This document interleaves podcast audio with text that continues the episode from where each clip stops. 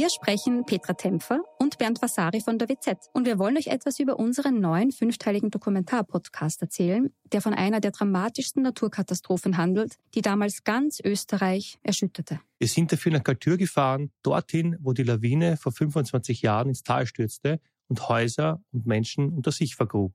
31 Menschen starben, darunter zahlreiche Kinder. Wir haben nach Antworten auf die Frage gesucht, wie es überhaupt zu dem Unglück kommen konnte und wer damals die Verantwortung getragen hat. Gibt es überhaupt einen Schuldigen? Die Kaltürer haben uns auch erzählt, wie sie die Tage nach der Katastrophe erlebt haben. Der damalige Bürgermeister war übrigens Anton Matle, der heute Landeshauptmann von Tirol ist. Ihr könnt unseren Podcast Galtür, der weiße Tod unter wz.at hören und auf allen Plattformen, wo es Podcasts gibt.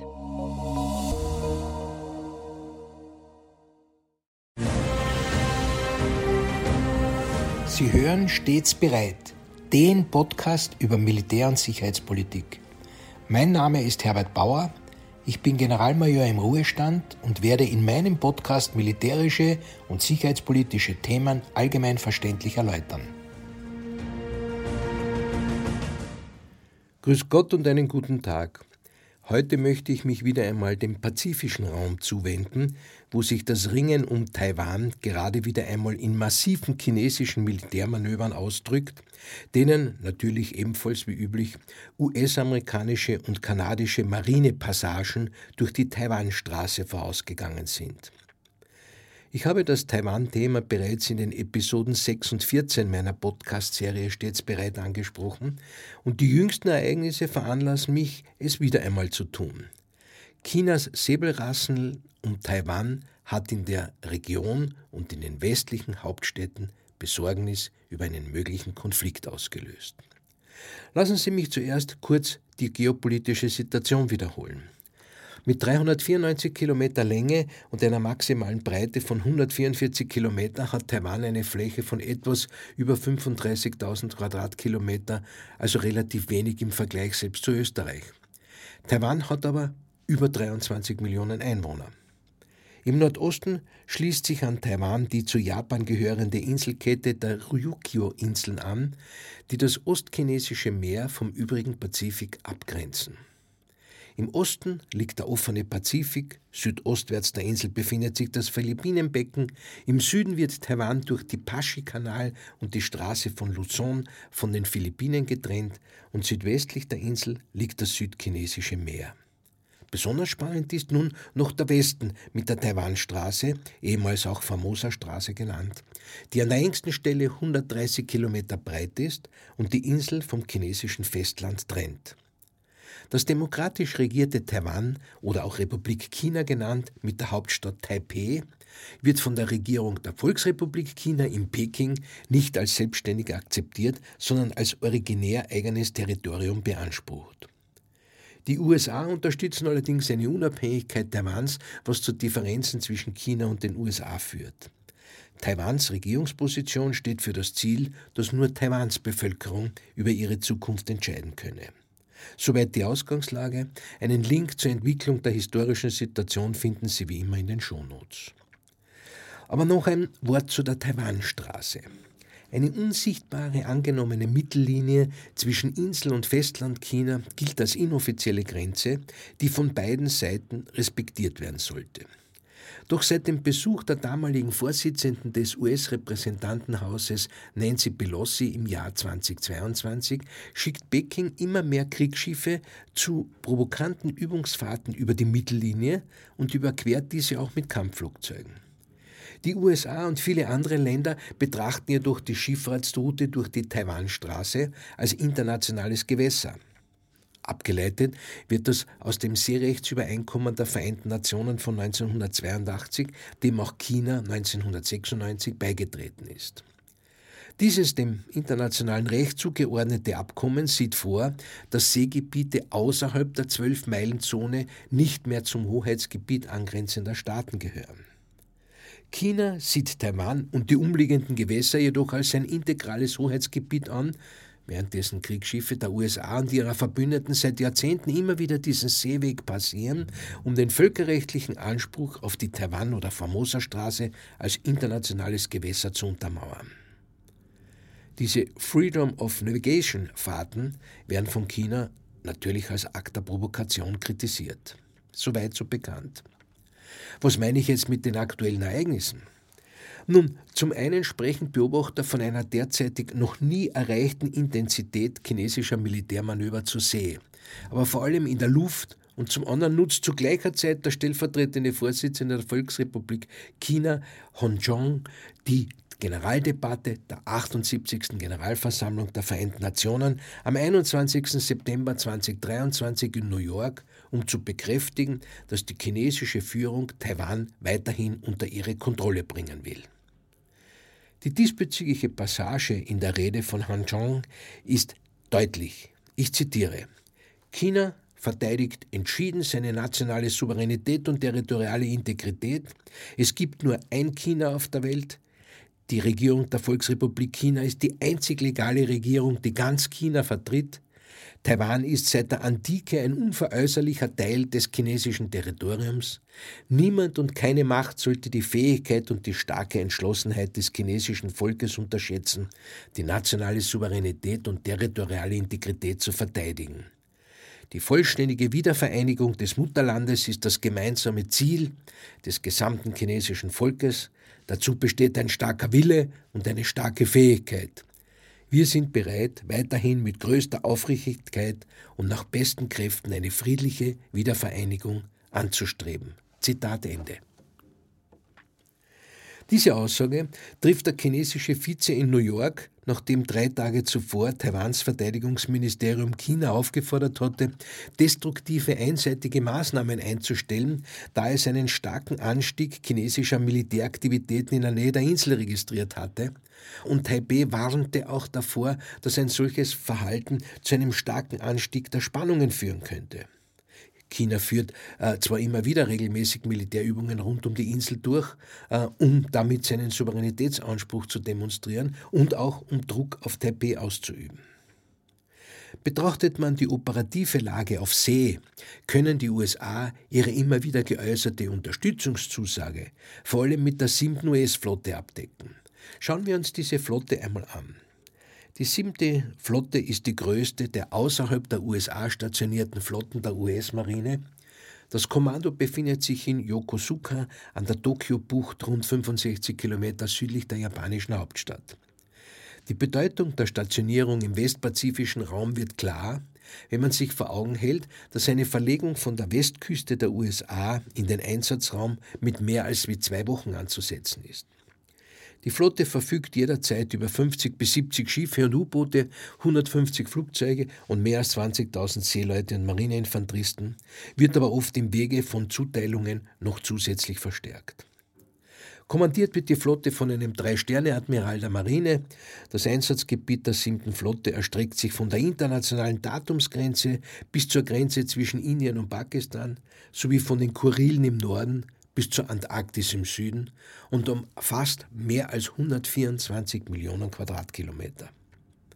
Das Einsatzgebiet der siebten Flotte berührt 36 Seestaaten und 50 Prozent der Weltbevölkerung, aber auch die fünf großen Militärs wie China, Russland, Indien, Nordkorea und die Republik Korea, aber auch fünf Verbündete der USA mit gegenseitigem Verteidigungsvertrag, die Philippinen, Australien, die Republik Korea, Japan und Thailand. Der Flugzeugträger USS Ronald Reagan ist der Flugzeugträger der 7. Flotte und dauerhaft im japanischen Yokosuka stationiert, verbringt allerdings etwa die Hälfte jedes Jahres auf See.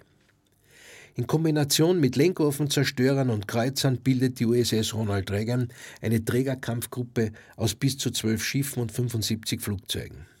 Weitere Teile der Flotte sind auf den japanischen Inseln Okinawa und Nagasaki, der Insel Guam, in Singapur und in Südkorea stationiert. Schauen wir uns nun die chinesische Marine an, wobei ich heute nur den Teilaspekt der Flugzeugträger und deren Beteiligung an den jüngsten Manövern rund um Taiwan betrachten möchte. China verfügt derzeit über drei Flugzeugträger. Der erste in Dienst gestellte Flugzeugträger Liaoning befindet sich zur Wartung und Modernisierung in der Werft in Dalian an der Südspitze der chinesischen Provinz Liaoning nach der auch der Flugzeugträger benannt ist. Der dritte Flugzeugträger, ich sage absichtlich der dritte Flugzeugträger namens Fujian, arbeitet seit seinem Stappellauf im Juni letzten Jahres in Shanghai wie geplant am Herstellen einer Einsatzbereitschaft. Das zweite in Dienst gestellte Schiff, die Shendong, ist im Moment das Kernstück der chinesischen Aktivitäten und führt den Trägerverband an, der rund um Taiwan und im südchinesischen Meer operiert. Die Shendong war auch Teil des groß angelegten Militärmanövers mit dem Namen Vereintes Schwert im April des heurigen Jahres, welches rund um Taiwan abgehalten wurde.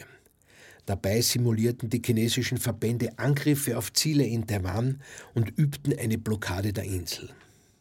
Im Mai durchlauft die Shendong in Begleitung weiterer Schiffe ebenfalls die Straße von Taiwan von Süd nach Nord und blieb dabei leicht westlich der Mittellinie. Das taiwanesische Militär beobachtete die chinesischen Schiffe mit eigenen Schiffen und Flugzeugen und alarmierte die landgestützten Raketensysteme.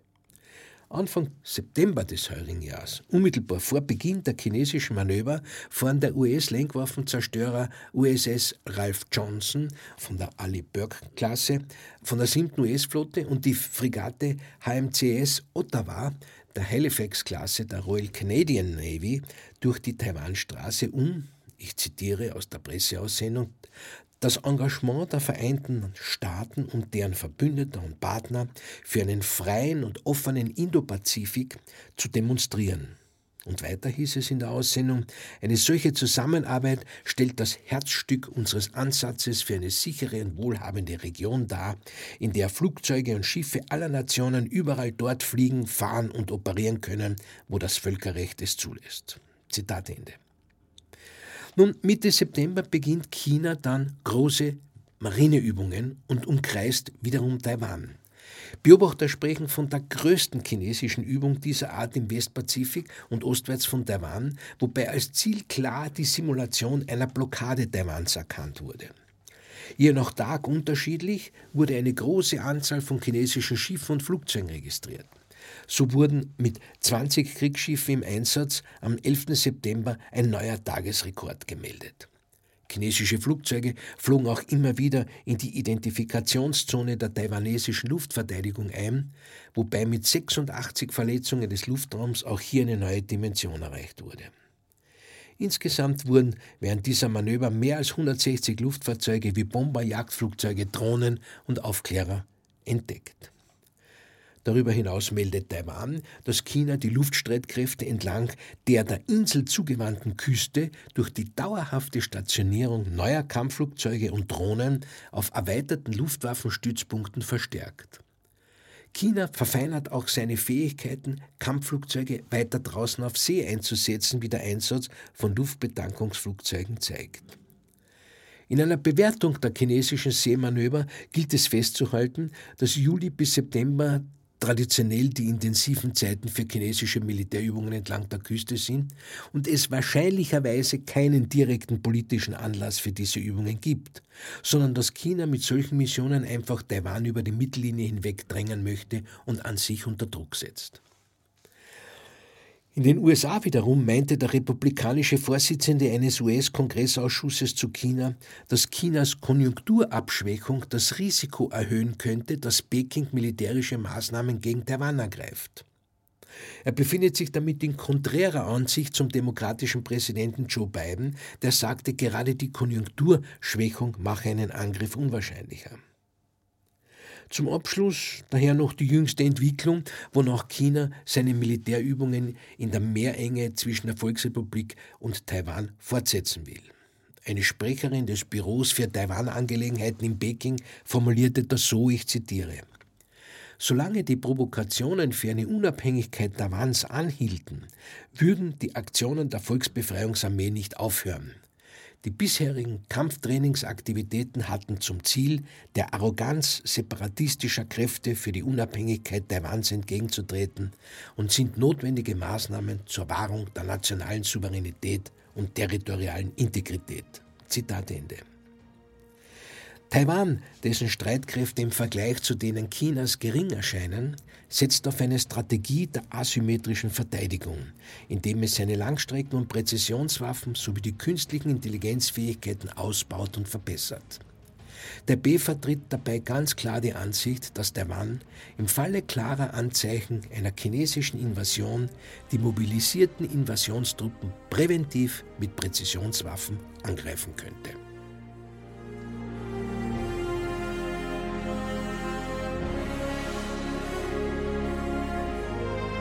Sie hörten Stets bereit, den Podcast über Militär- und Sicherheitspolitik. Sollten Sie Fragen zum Militär oder zu sicherheitspolitischen Themen haben, schreiben Sie mir bitte ein E-Mail an stets bereit at missing-link.media. Vielen Dank fürs Zuhören. Bis zum nächsten Mal. Ihr Herbert Bauer.